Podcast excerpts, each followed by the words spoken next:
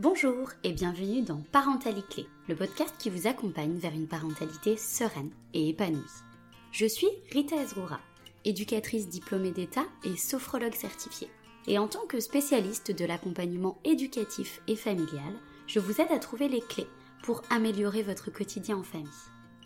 Ici, je vous parle de parentalité, d'émotion, de pédagogie et d'éducation positive, mais aussi d'injonction et de pression sociale. Je vous propose également de mettre plus de conscience dans votre parentalité pour faire en sorte que celle-ci vous ressemble et vous corresponde. Le tout dans une ambiance décomplexée, conviviale et remplie de douceur. Le fil rouge de ce podcast Respect, bienveillance et indulgence envers soi-même et son enfant. Pour ne louper aucun épisode, je vous invite à vous abonner au podcast Parentalité sur votre plateforme préférée. J'espère que cet épisode vous plaira et je vous souhaite une très bonne écoute.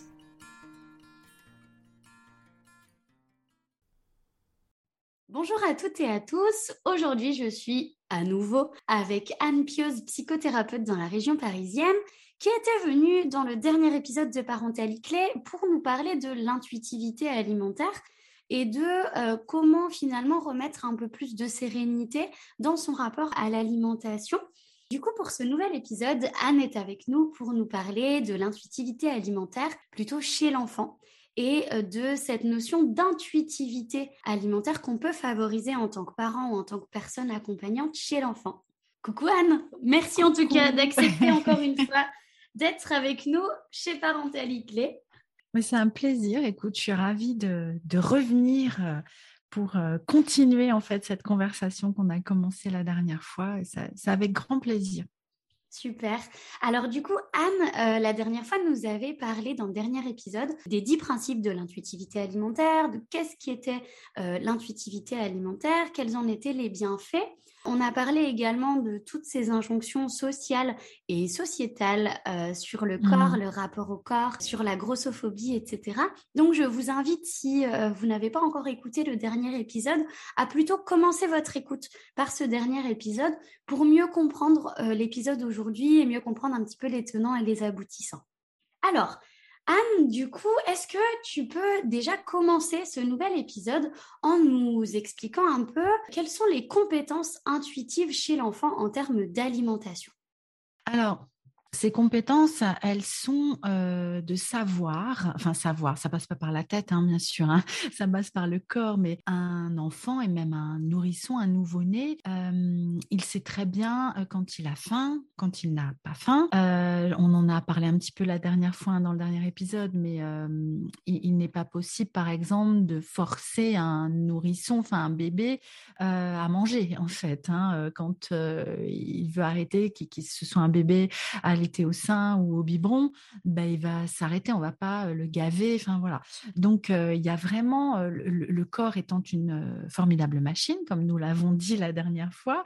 notre corps sait très bien nous dire quand nous avons faim, quand nous n'avons plus faim, plus envie de manger et également à cette compétence aussi de pouvoir nous dire de quoi nous avons besoin comme nutriments au moment où nous avons faim, en fait. Donc, va mmh. savoir nous aiguiller vers tel ou tel type d'aliment. Donc, ça, c'est vraiment des compétences qui sont là à la naissance, en fait, qui peuvent être très rapidement brouillées. Peut-être on va, on va revenir là-dessus aujourd'hui. mais, mais voilà, au départ, sauf peut-être, alors voilà, moi, je, ne suis pas physiologiste, hein, mais peut-être qu'il y a des pathologies qui sont là dès la naissance et qui mmh. viennent brouiller ça, cela dit. Mais voilà, à la base, nous avons tous euh, et toutes cette, euh, cette compétence-là, et tous les enfants l'ont au départ. Et du coup, on parle justement de euh, euh, cette capacité à brouiller cette intuitivité alimentaire euh, finalement très vite, très tôt. On en parlait la dernière fois et je donnais l'exemple que en fait, moi, je pense que très vite dans mon enfance, j'ai commencé à me dire il faut manger comme ça ou il faut perdre du poids ou en tout cas ne pas grossir. Euh, parce que sinon je vais être en mauvaise santé ou parce que je vais pas être jolie, etc. Et du coup, mmh. qu'est-ce qui finalement autour de l'enfant, puisque c'est quelque chose qui est pleinement environnemental, puisque, euh, comme tu disais, à la naissance, l'enfant est doté de compétences intuitives en termes d'alimentation. Qu'est-ce mmh qui, dans l'environnement de l'enfant, peut faire en sorte que l'enfant se brouille un petit peu avec ses capacités intuitives? Mmh. Oui, alors il y, a quelque chose qui va effectivement commencer très tôt et j'ai envie de dire presque dès la naissance, puisque mmh. il peut y avoir, tu vois, ah, moi j'ai entendu et ça me, rien que d'en reparler, ça me, ça me dresse le poil sur les bras, mais des parents qui vont entendre que leur bébé est trop gros par mmh. exemple, tu vois, mmh. et qu'il faudrait peut-être limiter soit le nombre de tétés, soit la quantité dans les biberons. Alors, bon, là, moi, j'y connais pas grand-chose hein, en termes de, mmh, de, quantité de biberons, enfin de machin. Je pense qu'il y a des choses progressives et tout ça, mais mais voilà, dès, déjà la naissance, on va venir dire aux parents que leur enfant est peut-être trop gros ou pas assez gros, ou voilà, euh, suit bien la courbe, ne suit pas bien la courbe. Alors, bien sûr, c'est très important de surveiller le développement euh, physiologique de l'enfant hein, et pondéral de l'enfant euh, au niveau de la taille et, de, et bien sûr du poids. Mais voilà, déjà, ça peut commencer à cet endroit-là. Ou alors, il faudrait espacer les, les tétés ou de temps en temps, tu vois, il faudrait mmh. régler, entre guillemets, l'enfant. Alors, j'espère, j'espère que, que, que c'est moins le cas maintenant, hein, toi qui côtoies des très jeunes ça parents. Existe encore. ça existe encore. où tu sais, euh, le fait hmm. de... Euh, euh, et alors là, je parle vraiment pas de cas d'enfants qui sont nés prématurément ou qui ont une pathologie quelconque, etc. Hmm, hmm, Mais par exemple, le fait de réguler l'alimentation d'un enfant qui est en bonne santé, par exemple en le réveillant pour le faire téter. Et Parce que il faut qu'il mange absolument. Parce que oui, on parle aussi du fait d'espacer les tétés qui, euh, selon moi, est une vraie violence en fait. Hein. Si l'enfant mmh. a faim, euh, pour moi, on est vraiment dans, la violence mmh. de ne pas répondre à ce, à ce besoin primaire de faim. Mais à contrario, on est aussi dans une forme de violence qui part d'une très bonne intention, comme très mmh, souvent d'ailleurs, de finalement réveiller un enfant pour finalement le forcer un petit peu à manger. Et d'ailleurs, souvent, il t'aide pas, quoi. Ben souvent, il bah t'aide pas, ou alors il finit par téter. Il finit par téter, mais là, on est finalement déjà euh, dans de la déconnexion de, cette intuitivité alimentaire. Mmh, complètement. Et sachant euh, que euh, un, nouveau-né, il va donner des signes d'une envie de, de s'alimenter très précoce en fait, que parfois nous ne captons pas parce que peut-être on nous a appris qu'il fallait attendre qu'il pleure ou que mais sachant que le pleur, c'est vraiment le signal ultime en fait euh, pour le bébé de dire qu'il a faim.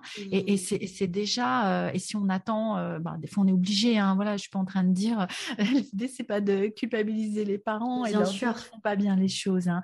Mais mais par exemple dans des bébés qui ont, du mal à, prendre du poids et, et justement qui dorment beaucoup et tout ça, bah, il y a vraiment entre deux cycles de sommeil, parfois le bébé ne se réveille pas, mais si on l'observe attentivement, il va y avoir ses yeux qui vont rouler sous ses paupières, il va faire des petits mouvements, tu vois, de, de succion mmh. avec, sa bouche, il va commencer un petit peu à... Et puis des fois, il réembraye, il se rendort. Donc, donc euh, dans, ces cas-là, c'est vrai qu'on on apprend généralement euh, aux parents à être attentifs à ces signaux-là et à suivre les signaux. Et d'ailleurs, quand, quand, moi, travaillant avec euh, les, les, adultes qui veulent reconnecter aux sensations de faim, il y a ce travail-là aussi de voir les premiers signaux de faim qu'on peut mmh. avoir appris à, ne plus entendre en fait euh, pour attendre d'être vraiment affamé pour manger. Et c'est là, on n'en a pas parlé dans le dernier épisode, mais c'est là que je vais manger souvent au-delà de mon rassasiement parce que euh, je, vais attendre d'avoir trop faim. Mmh. Donc euh, vraiment, je trouve que c'est intéressant chez l'enfant d'être vraiment attentif et attentive aux signaux que l'enfant, le nourrisson, en tout cas, parce qu'après, plus, plus grand, il va savoir l'exprimer autrement, hein, mais voilà, d'être attentive à ces signaux-là et de, et de, de suivre finalement, tant que faire se peut, bien sûr, euh, le, cycle de, de, faim et de rassasiement de l'enfant. Donc, euh, donc voilà. Après, ce qui va venir détourner aussi, bah, ça va être, euh, on l'a évoqué la dernière fois, les injonctions. ah, l'enfant est trop gros, il faut qu'il perde du poids. Ah, l'enfant est trop maigre, par exemple, il faut absolument absolument qu'il mange. Enfin, tu vois, il va y avoir vraiment ces injonctions. Mmh. Là où on va oublier, tu vois, moi, moi je l'entends régulièrement et je l'ai vécu pour un de mes enfants. Alors, moi, j'étais entourée de professionnels de santé plutôt bienveillants là-dessus et, et, pas du tout alarmistes, mais un de mes enfants a, et ce qui arrive assez souvent, de prendre du poids avant de grandir, tu vois, mmh. avant la puberté, enfin avant cette, ce, ce croissance phénoménale hein, de, de l'enfant à la puberté. Et du coup, eh bien, euh, eh bien oui, mon enfant avait, euh, c'était arrondi, mais en fait, il a grandi après. Et après, mmh. c'était, il était tout fin. Enfin, tu vois. Donc, mmh. donc euh, peut y avoir des fois des alertes qui ne prennent même pas en compte cette croissance de l'enfant qui mmh. peut être pas consécutive au niveau poids et taille en fait. Ce qui est pareil aussi chez l'enfant avant qu'il marche. On remarque aussi souvent des enfants qui vont s'arrondir, des bébés qui vont s'arrondir, et puis au moment de la marche, ben, ils vont se réaffiner et tout ça, tout ça, c'est normal. Et puis, ce qui est important aussi, c'est de voir qu'il y a des constitutions dans les déterminants du poids. Il y a aussi euh, une partie qui est euh, héréditaire. Euh, et, c'est intéressant de regarder la silhouette des parents aussi, et que les chats font pas des chiens, et que bah, nous avons des silhouettes aussi héritées. Et bah, par exemple, on en parlait la dernière fois, mais des femmes vont se battre toute leur vie pour être dans un corps mince et, très fin, alors que bah, en fait, non, on, on, est par exemple une famille ou une partie de la famille on est plutôt robuste et avec des silhouettes plus, mmh. plus épaisses. Et c'est comme ça, on peut. Enfin, voilà. donc. Donc, il peut y avoir des stigmatisations pour en revenir aux enfants très tôt, en fait. et alors, ne parlons pas des années collège hein, et de l'adolescence, qui peut être hyper violente, hyper stigmatisante, et où là, on a de la, de la grossophobie très, très forte euh, et qui vont euh, venir euh, rajouter en fait bah, des difficultés d'ordre affectif, émotionnel et psychologique qui peuvent commencer à installer un comportement alimentaire troublé mmh. là, là aussi. Euh, où l'enfant peut avoir très tôt euh, commencé à hum, finalement à réguler ses émotions par le biais de la nourriture. Où ça va être typiquement, tu vois, je sais pas si ça se fait encore ça, mais le médecin qui donne un bonbon après la piqûre, euh, ou l'enfant s'est fait Je sais pas si ça bah, existe encore, oh, mais en tout cas moi je l'ai connu. Oui, et j'entendais une des personnes qui a témoigné sur le podcast qui parlait de même un dentiste qui donnait des bonbons la cohérence. aux enfants parce qu'ils avaient été sages, entre guillemets, euh, après qu'on leur ait soigné euh, les dents. Quoi. Donc, euh, donc, il y a ça aussi qui peut venir donner une importance à certains aliments qui sont peut-être diabolisés d'ailleurs dans la famille. Mmh. Et, et du coup, ça crée une dissonance, quoi. Ça, ou qui vont être donnés à titre exceptionnel, tu vois, parce que, bon, allez, là, tu l'as bien mérité. Mmh. Euh, ou alors tu as été sage, ou alors euh, tu t'es fait mal. Donc, euh, tu vois, moi, j'ai été un peu élevée comme ça quand j'étais, j'avais besoin de me faire réconforter. J'allais voir ma grand-mère, puisqu'ils habitaient dans la même maison que nous, et je descendais chez ma grand-mère qui me donnait des biscuits quand je me sentais pas bien. Et en fait, tu vois, donc moi, j'ai très tôt internalisé le fait que les biscuits ou l'alimentation, en tout cas, étaient réconfortantes. Donc, il y, a tout un tas de, de choses qui vont venir détourner finalement de ces signaux primaires en fait intuitif euh, que, que l'enfant a. Mmh. Et, euh, et, je, oui, je crois que je t'en avais parlé la dernière fois, puisque comme, comme tu le disais la dernière fois, on réenregistre ces épisodes, mais euh, euh, d'une expérience qui a été menée, je pense que je t'en avais parlé. Alors, j'ai plus en tête, ça date de, des années 40 ou 50, enfin, c'est une expérience qui a été menée il y a, au siècle dernier, il y a bien longtemps, mais on avait pris une cohorte d'enfants, alors qui étaient en institution, tu vois, dans un orphelinat ou je sais plus, et puis au moment de la diversification et jusqu'à assez tard, tu vois, 5-6 ans, peut-être 7 ans, on, avait permis à ce qu'ils se nourrissent euh, face à un buffet, tu vois, et qu'ils choisissent de d'eux-mêmes le type d'aliment qu'ils souhaitaient manger et euh, la quantité de ce qu'ils souhaitaient manger. Donc, euh, quand ils étaient bébés, euh, c'était sous forme de plateau, tu vois, ils mmh pointaient du doigt euh, ce qu'ils voulaient manger et on les laissait faire. Et dans l'ordre qu'ils voulaient, ils pouvaient, je sais pas, manger un dessert avant. bon, on va retrouver mmh. ça en crèche aussi maintenant. Oui, hein, moi je l'ai beaucoup mis en place en crèche. Mmh. Voilà. Et du coup, bah, l'expérience a montré que ces enfants se développait très bien au niveau pondéral, au niveau de la taille. Et il y avait des examens, je pense, qui étaient faits régulièrement sanguins. Enfin, tout allait bien. Ils avaient tout ce qu'il fallait en matière de vitamines, macronutriments, micronutriments, etc. Ils ils se sont très bien développés sans aucun souci, en se laissant guider par leurs signaux internes, finalement, mmh. qui n'étaient pas euh, brouillés par l'adulte qui disait non, non, non, non, faut que tu finisses d'abord tes légumes avant de manger euh, ton dessert. Mmh. Euh, voilà. Donc, ils n'étaient pas forcés, tu vois, à rester à table, à finir leur mmh. assiette, à quoi que ce soit.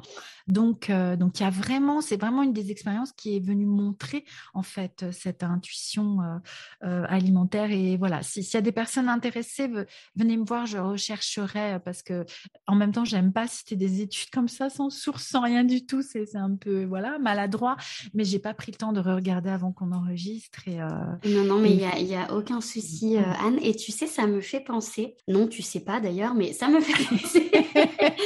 quand, quand, je mettais ça en place, euh, donc avant d'être euh, éducatrice et sophrologue libérale, j'étais directrice de crèche.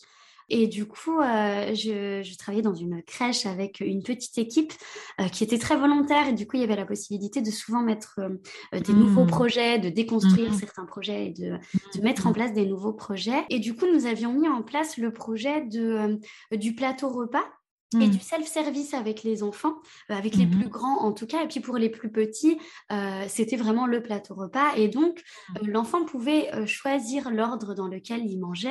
il pouvait à peu près choisir sa quantité, c'est-à-dire que nous, on allait le guider parce que voilà, déjà à 2-3 ans, on voit que les enfants sont déconnectés hein, de, parfois de cette intuitivité alimentaire et qu'il y a déjà cette peur de manquer, par exemple, qui peut apparaître avec des enfants qui se servent, servent, servent, servent et qui, oh qui vraiment font une, une, montagne dans leur assiette. Et donc, l'idée, c'est mmh. de pouvoir dire, ben, tu sais, le plat, il est là et tu pourras venir te resservir. Oui. Et donc, là, moi, je t'invite à te servir un petit peu. Euh, voilà, bon, bah, remplis le petit carré là de, de ton plateau mmh repas. Et puis après, si tu as envie, tu viendras te resservir. Et déjà, on s'apercevait que euh, beaucoup ne venaient pas forcément se resservir. Et que mmh quand ils venaient se resservir, déjà, c'était beaucoup plus euh, mesuré parce que c'était très entendu que bah, ils, n'allaient pas manquer, quoi. Et qu'il allait en avoir pour tout le monde, que le copain n'allait pas piquer la part, etc., etc., Et donc, c'était hyper intéressant mmh. d'observer ça euh, chez les enfants. Euh, mmh. Là-dessus, on n'avait pas vraiment de doute. Mais par contre, ce qui était aussi très intéressant, c'était d'observer le comportement des parents. Lorsqu'on leur parlait de ce projet-là, ou lorsqu'à mmh. l'inscription, je leur expliquais le projet d'établissement avec le projet euh, éducatif et pédagogique de la crèche. Et je voyais dans les yeux de certains parents euh, mmh. Et je dis ça avec beaucoup de, compassion et de bienveillance, mais le oh putain, mon enfant, il va manger n'importe comment. C'est ça. il y avait vraiment cette, euh, cette crainte euh, et mmh. parfois de la panique de dire mais où est-ce que j'atterris? Et euh, euh, mmh. de façon très intuitive, là encore, je ressentais mmh. le besoin de les rassurer en disant, mais attendez, vous inquiétez pas, euh, les mmh. enfants mangent à leur faim, les enfants ont des repas équilibrés qui sont réfléchis quand même par une, ou un diététicien, nutritionniste, par notre fournisseur, etc. Donc c'est quelque chose qui est réfléchi, c'est pas n'importe quoi. Mais bien sûr. Et il y a besoin d'accompagnement des parents hein, quand même là-dessus, euh, parce que bah, pour tout un tas de raisons, et notamment tout ce qu'on a dit dans l'épisode euh, précédent, sur le fait qu'il bah, y ait pas mal d'injonctions, ne serait-ce que de se dire qu'est-ce qu'il faut manger, et je, je choisis il faut en toute conscience, qu'est-ce qu'il faut manger pour être en bonne santé. Et en fait, euh, moi, ce à quoi ça me, ça me fait penser, et j'en parle très souvent dans mes accompagnements, mais aussi ici dans les épisodes de podcast, c'est l'importance de questionner son rapport, là en tout cas on parle de l'alimentation, mais son rapport à l'alimentation, ses propres croyances, ses propres pensées, mmh. ses propres mmh. insécurités, pour mieux accompagner son enfant finalement. Mais complètement. Parce qu'avec toute l'indulgence et la bienveillance dont on peut faire preuve, ce qui aussi déconnecte l'enfant de son intuitivité alimentaire, c'est son entourage éducatif, c'est son environnement éducatif. Le parent pense bien faire, évidemment. Mmh, mmh, mmh, le parent pense qu'il est dans le vrai. Et puis, c'est finalement quand on voit qu'il y a un souci, qu'on vient s'interroger et puis qu'on se dit, oh, en fait, peut-être que j'ai véhiculé un certain nombre de croyances, de pensées, d'insécurité, et qui viennent d'ailleurs, hein, qui viennent de la société, de notre propre éducation, de notre propre histoire de vie, etc. Mais c'est intéressant Parce que c'est souvent la clé, très honnêtement, c'est souvent la clé. Et moi, c'est pour ça que je n'accompagne jamais un enfant sans accompagner le parent. Il n'y a jamais que des accompagnements éducatifs. Il y a toujours de l'accompagnement éducatif et parental. Je dédie mmh. toujours des, euh, des séances d'accompagnement à la parentalité parce que accompagner un enfant sans accompagner son environnement éducatif, c'est un non-sens complet, selon moi. Et c'est impossible qu'il y ait des résultats sur du long terme, en fait. Mais complètement. Complètement. Mais c'est, tu vois, là, je te rejoins parce que mmh, bah, pendant très longtemps dans ma pratique euh, de psychothérapeute, j'ai accompagné des enfants et même euh, tout petits. Hein, euh, les, les, plus jeunes avaient 18 mois, 2 ans, oui. Mais, mais bien sûr que ça ne pouvait pas se faire sans les parents, en fait, mmh. et, sans un accompagnement des, des parents, ce qui peut être vraiment très complexe. Hein, bien sûr. aujourd'hui, je, je, je, me focalise de plus en plus sur la relation avec l'alimentation et je vois de moins en moins d'enfants. Enfin voilà, je peux pas être partout et je peux pas mmh. accompagner euh, euh, tout le monde. Puis il y a aussi là, mon intérêt qui, voilà, après plus de plus de dix ans, accompagner des parents et leurs enfants bah voilà, j'ai eu envie aussi de mmh, peut-être de passer à autre chose. Bien sûr. Mmh. Oui, je te rejoins totalement, totalement là-dessus. Un enfant est dans sa famille et c'est le contexte dans sa famille ou avec des éducateurs, si, ce n'est pas sa famille, mais, mais qui crée un bain en fait, qui crée un climat et un contexte. Et au niveau de l'alimentation, mais, mais comme pour plein d'autres sujets, mais en tant que parent, euh, ça peut revenir bouleverser notre relation, euh, nous, mmh. avec l'alimentation.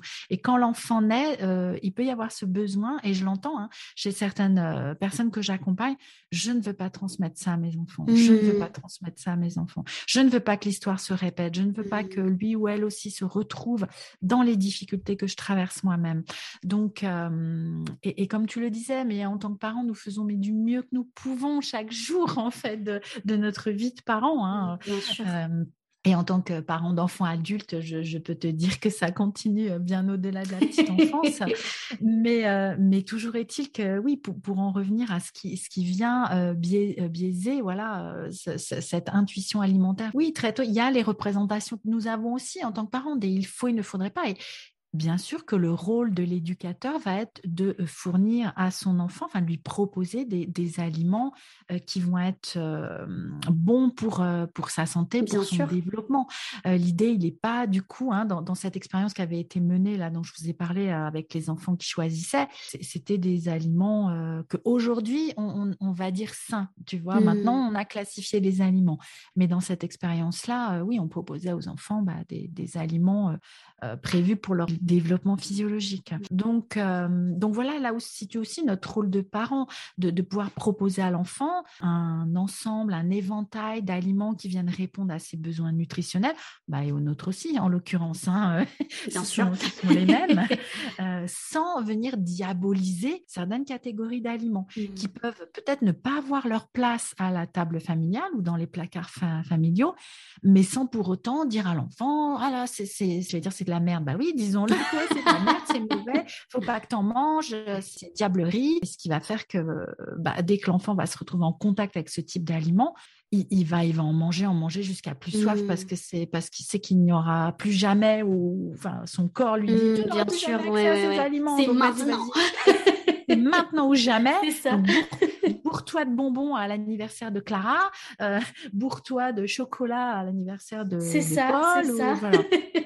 Euh, et, c'est là, hein, en temps, je ne sais pas si euh, ça t'est arrivé d'organiser des goûters d'anniversaire euh, chez toi avec d'autres enfants que les tiens, mais c'est là qu'on peut voir qu'il y a déjà des comportements, même chez des tout petits, et c'est mmh. ce que tu disais à la crèche, hein, qui vont se servir, se servir. Alors après, il peut y avoir aussi au niveau sociologique hein, des enfants qui mangent à leur faim que à l'école ou à la crèche. Oui, oui, oui, oui, Donc, mmh. donc voilà. Mais, mais pas que, pas que. Il peut y avoir aussi mmh. des enfants qu'on va priver de dessert, par exemple beaucoup, hein, ça, ça existe encore euh, beaucoup. Mmh. Mais oui, ou parce qu'ils n'ont pas fini leur assiette, bah, si c'est comme ça, tu n'auras pas de dessert. Ou alors tu restes assis jusqu'à temps que. Enfin, voilà. Et là encore, hein, les parents pensent bien faire parce bien qu'ils sûr, bah oui, bien il sûr. faut qu'il mange assez, oui. il faut qu'il mange à sa faim. Mais sauf que c'est Mm. pas à sa faim qu'on voudrait qu'il mange, c'est à Mm. la fin de l'adulte, C'est ça. en fait. C'est ça. D'où l'importance, encore une fois, de se questionner sur ses propres représentations déjà de la faim, ne serait-ce que euh, du développement physiologique de l'enfant. Tous les enfants n'ont pas le même estomac, tous les enfants n'ont pas, n'ont pas le même appétit. Et une certitude encore plus grande, c'est que l'estomac de l'enfant est bien plus petit que celui de l'adulte. Donc Mais déjà, oui, euh, oui. moi souvent j'interroge, euh, parce que du coup, euh, depuis quelques mois, je suis maintenant enseignante dans un CFA et j'accompagne, je forme des personnes qui se forment au CAP AEPE, qui est anciennement le Mhm. CAP Petite Enfance.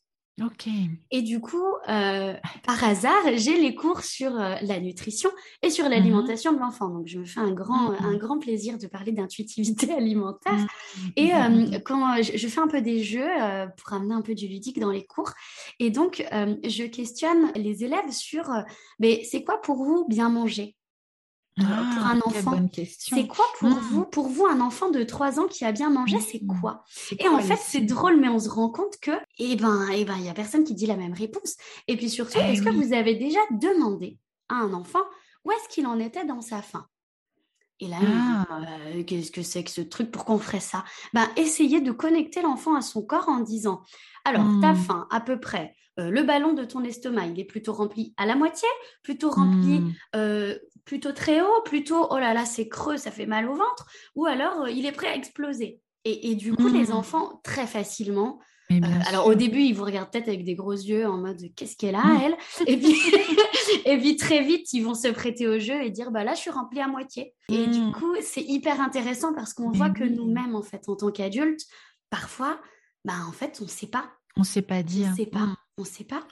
Et, du coup, c'est un vrai travail, euh, et on en a parlé finalement dans le, dans le dernier Mm. épisode, euh, c'est un vrai travail de se reconnecter à son corps et à sa satiété. Et je trouve que c'est intéressant en tant qu'adulte accompagnant, que ce soit Mm. euh, en tant que professionnel ou, ou en tant que parent, euh, Mm. ou même en tant que personne ressource en fait dans l'entourage de l'enfant, de re-questionner l'enfant euh, et de, de favoriser un petit peu cette intuitivité alimentaire en le questionnant sur sa Mm, mm, mm, satiété, sur ce qu'il veut manger, et puis en se questionnant soi, par exemple sur cette croyance de bah, s'il a plus faim pour manger ses épinards, il a plus faim pour manger son dessert. C'est ça, exactement. Mm. Pourquoi? Et c'est là, tu vois, que ça rejoint euh, ce que, ce que j'ai expliqué la dernière fois sur la satisfaction alimentaire, Mmh, bien en sûr. fait, Mm. qui n'a rien à voir avec le rassasiement. Et l'enfant peut très bien ne plus avoir faim de ce type d'aliment, mais bien avoir sûr, faim sûr. choses Ouais. après. Et c'est ça qui fait bah, que, par exemple, nous allons manger euh, peut-être une entrée, un plat, euh, peut-être du fromage, peut-être un dessert, un fruit, je sais pas quoi. Parce que clairement, nous n'avons plus faim à la fin de notre entrée. Enfin, no- notre, euh, nos sensations, si on se base juste sur les sensations faim, Mm. satiété, bah, au bout de quelques bouchées, même, euh, à part si on a une, une faim énorme parce qu'on n'a pas mangé depuis euh, je sais pas combien de temps, euh, bref, enfin, je vais pas rentrer là-dedans, mais j'allais dire avec certaines méthodes, par exemple, de perte de poids, Ouais. qui peuvent faire qu'on est affamé. Euh, donc, euh, avec une faim normale, on va dire, euh, Mm. entre guillemets, qui est à définir, hein, en tout cas, ou à redéfinir, bah, au bout de quelques bouchées ou, ou de même la moitié de son assiette, bah, on n'a plus faim, en fait. Mais qu'est-ce qui fait qu'on va peut-être continuer ou peut-être s'arrêter là, mais aller manger autre chose derrière? C'est cette satisfaction alimentaire. Mm. Et c'est notre corps qui a besoin d'une multiplicité, multitude, je sais pas comment on dit, Ouais. de, de nutriments, de micronutriments. Et pour l'enfant, c'est pareil, bien sûr. Bien sûr qu'il a peut-être plus faim pour ses épinards, mais qu'il a faim pour euh, sa compote ou son Mm. flambi ou je sais pas quoi, tu vois. Euh, bien sûr que, ouais. Mm, et oui, c'est encore ce- cette croyance. hein.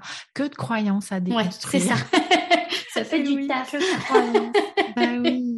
Et du coup, euh, toi, Anne, en tant que psychothérapeute qui aujourd'hui accompagne des personnes, des femmes particulièrement euh, dans leur relation à l'alimentation et qui est aussi euh, passée par, par pas mal d'accompagnements à la parentalité, pas mal d'accompagnements familiaux finalement. Selon toi, pourquoi c'est si important de favoriser l'intuitivité alimentaire dès l'enfance? Hmm. Ben, pour moi, c'est vraiment de la préservation de quelque chose qui est là, qui existe et qui est précieux, en fait. Mm. Euh, parce que euh, plutôt que de venir reconstruire quelque chose qui s'est déconstruit, autant le préserver euh, tel qu'il est en fait et l'aider à croître aussi. Et aider tu vois j'aimais beaucoup quand tu donnais cette image à l'enfant du ballon de son estomac enfin de lui donner des clés aussi pour mieux se comprendre mieux comprendre comment fonctionne sa faim son rassasiement l'accompagner aussi là-dedans en fait. Et que bah, c'est de la prévention. Euh, je sais pas moi j'essaie de trouver euh, un parallèle avec autre chose. Bah, l'apprentissage de la propreté par exemple maintenant euh, euh, tout, tout, tout, le monde enfin je l'espère en tout cas s'accorde que ça se fait au rythme de l'enfant et que son corps sait et, et qu'au moment de son développement physiologique où il est prêt eh bien, il saura très bien euh, gérer ses sphincters et euh, savoir quand il a besoin de faire pipi ou, ou d'aller à la selle. Alors que si on commence à interférer là-dessus, mmh. bah là, ça va pouvoir créer des problèmes après. Euh, alors, il y a plein d'autres choses qui peuvent créer des problèmes au niveau de la propreté et de, et de l'énurésie, par exemple, etc. Mais n'empêche que bah, faciliter ce processus qui est naturel, mmh. déjà, on va moins se prendre la tête. Euh, et, ça, et, ça, va être pareil pour quand on est à table. Hein. Combien de parents vivent des conflits autour des repas? Et moi, j'ai pu entendre ça aussi dans mon cabinet, hein, même si euh, les parents venaient pas forcément travailler spécifiquement sur cette question de l'alimentation, euh, de dire ah mais c'est des bras de fer, il ou elle ne veut pas manger ou on est obligé de le forcer, ça crée des tensions intrafamiliales mmh. terrifiantes qui peuvent même perdurer à l'adolescence hein, de ces enfants. Moi, je, rencontre parfois des ados qui n'arrivent plus à manger que dans leur chambre parce mmh. qu'il y a de tels conflits à table, à part forcément en lien avec ce qu'ils ce mangent, mais que du coup, bah, bah voilà, ça, ça, vient compliquer quelque chose qui, au départ, en fait, est fluide. C'est fluide et, très naturel. Ouais, mais c'est mmh. exactement ce à quoi je pensais. C'est tellement de questions tellement de, de prise de tête finalement mmh. euh, autour de quelque chose qui est très basique dans notre existence euh, mmh, d'être humain. Et en fait, je crois que c'est aussi pour ça que c'est hyper important de continuer de favoriser euh, l'intuitivité alimentaire chez l'enfant et de lui finalement donner l'espace et le temps de pouvoir euh, continuer à écouter cette intuition mmh. alimentaire en fait. Oui, et à faire cet apprentissage, tu vois, l'accompagnement mmh. de l'éducateur, il est aussi à cet endroit-là. Euh, de, l'apprentissage, du suivi de ces signaux-là et, de, faciliter ça, de laisser l'enfant euh, mener la danse, mais tout en étant là comme un, soutien, un, tuteur. On ne voit pas là, mais je fais voilà euh, ce geste avec mes mains de, soutenir quelque mmh. chose, un tuteur, et qui va aussi hein, proposer toute une variété d'aliments pour répondre aux, besoins de l'enfant et à nos propres besoins en tant qu'adultes. Euh, bien sûr, euh, de, voilà, de développer aussi les goûts de l'enfant. Voilà, après, au moment de la diversification, hein, il y a quelque chose d'intéressant à, par exemple, ne pas forcément euh, exclure l'enfant des repas familiaux. il y a tout ce qui est, hein, et, peut-être tu en parleras mieux que moi, mais laisser l'enfant aussi manger avec ses mains, gérer ses quantités lui-même, mmh. qui peut être vraiment très intéressant plutôt que qu'il soit dans une posture passive où on vient mmh. le le, nourrir en fait, euh, et du coup pas forcément arriver à repérer euh, ces, signaux de satiété. Mmh. Donc, voilà, il y a, toute, cette possibilité-là d'être là comme un guide en fait, mmh. mais qui va nécessiter, oui, de travailler aussi sur nos propres croyances adultes. Mmh. Euh, tu l'as très bien dit aussi. Hein. Et donc concrètement, Anne, comment selon toi on peut favoriser justement cette intuitivité alimentaire? Est-ce que tu as un peu des, des outils? Je crois vraiment, j'ai la profonde conviction que déjà le fait de venir interroger son propre rapport à l'alimentation, en mmh fait, c'est la base de l'accompagnement, en tout cas sur cette notion d'intuitivité alimentaire. Mais comme à chaque fois, venir questionner ces représentations sur tel ou tel sujet mmh est euh, la base de l'accompagnement la, de l'enfant, parce qu'en fait, c'est déjà la clé qui va venir ouvrir la porte. Et puis après, il euh, y, a des outils supplémentaires qui peuvent permettre euh, voilà, d'accéder à différentes portes. Mais est-ce que tu aurais aujourd'hui voilà, des, des outils qui permettent de favoriser et de laisser la place à cette intuitivité alimentaire chez l'enfant? Alors, des outils, je ne sais pas, mais, mais j'en reviens à ce qu'on disait tout à l'heure, d'être là comme un, un support à l'exploration de l'enfant, mmh. en fait, dans, euh, dans son, par exemple, au moment du sevrage hein, ou au moment de la diversification alimentaire d'être alors de suivre hein, les, recommandations médicales, je sais pas où on en est aujourd'hui, de euh, est-ce que je commence par un aliment, enfin voilà, je ne sais pas du tout, mais enfin tout ce qui est diversification menée par l'enfant euh, vient euh, soutenir ça. Alors moi, je ne suis pas du tout ni formée ni spécialisée dans, dans cet accompagnement-là de la diversification menée par l'enfant. Peut-être tu saurais d'ailleurs nous en dire plus. Alors oui, du coup, moi j'avais fait un épisode avec Stéphanie Delalande, mmh. qui est éducatrice de jeunes enfants, mais qui a été pas mmh mal formée sur cette notion de la ah, diversification alimentaire menée par l'enfant. Mmh, Et c'est l'épisode numéro, je ne sais plus, euh, je vais vous dire ça tout de suite. C'est l'épisode euh, numéro 22, donc du coup sur la DME, où on reprend mmh. euh, les principes de la diversification menée par l'enfant, les bienfaits de cette diversification-là. Et du coup, comment la mettre en place avec son enfant. Mais effectivement, Anne, je te rejoins sur le fait que je trouve que c'est un formidable outil finalement pour mmh. permettre à l'enfant déjà d'explorer, et puis, euh, de choisir, commencer à choisir quel aliment il veut et mmh. de réguler sa quantité. Mmh, c'est ça, c'est mmh. ça. Et puis après, alors parce que peut-être, ben voilà, on, est déjà plus tard dans l'enfance et, et on n'a pas forcément utilisé ce processus-là, que vraiment l'alimentation ne soit pas vue comme un enjeu en fait mmh. affectif. Et c'est là que ça peut être compliqué pour certains parents et ils ont besoin de venir travailler là-dessus. De, tu sais, alors je schématise et je raccourcis énormément en disant si mon enfant ne mange pas, c'est qu'il ne m'aime pas. Tu vois, mmh, c'est bien plus subtil que ça. Oui, mais évidemment. Il peut y avoir comme, si il y avait une forme de rejet de l'enfant. Alors après, si ça devient un enjeu dans la relation parent-enfant, oui, l'enfant a son insu, parce que bien sûr qu'il ne le fait pas exprès, mais il va voir qu'il a du pouvoir à cet endroit-là, en fait, et, que ça va devenir une source d'attention que l'enfant, que le parent va porter sur lui. Donc le fait de ne pas manger ou de trop manger va mmh attirer l'attention du parent qui du coup s'occupera de lui. Tu sais, ça, ça fait partie de ces moyens maladroits mmh que, peuvent euh, avoir les enfants de, demander de l'attention mmh. euh, et de l'attention focalisée sur eux. En sachant que l'attention est quand même un besoin fondamental chez l'enfant et que l'attention, qu'elle soit euh, positive entre guillemets ou mmh. négative.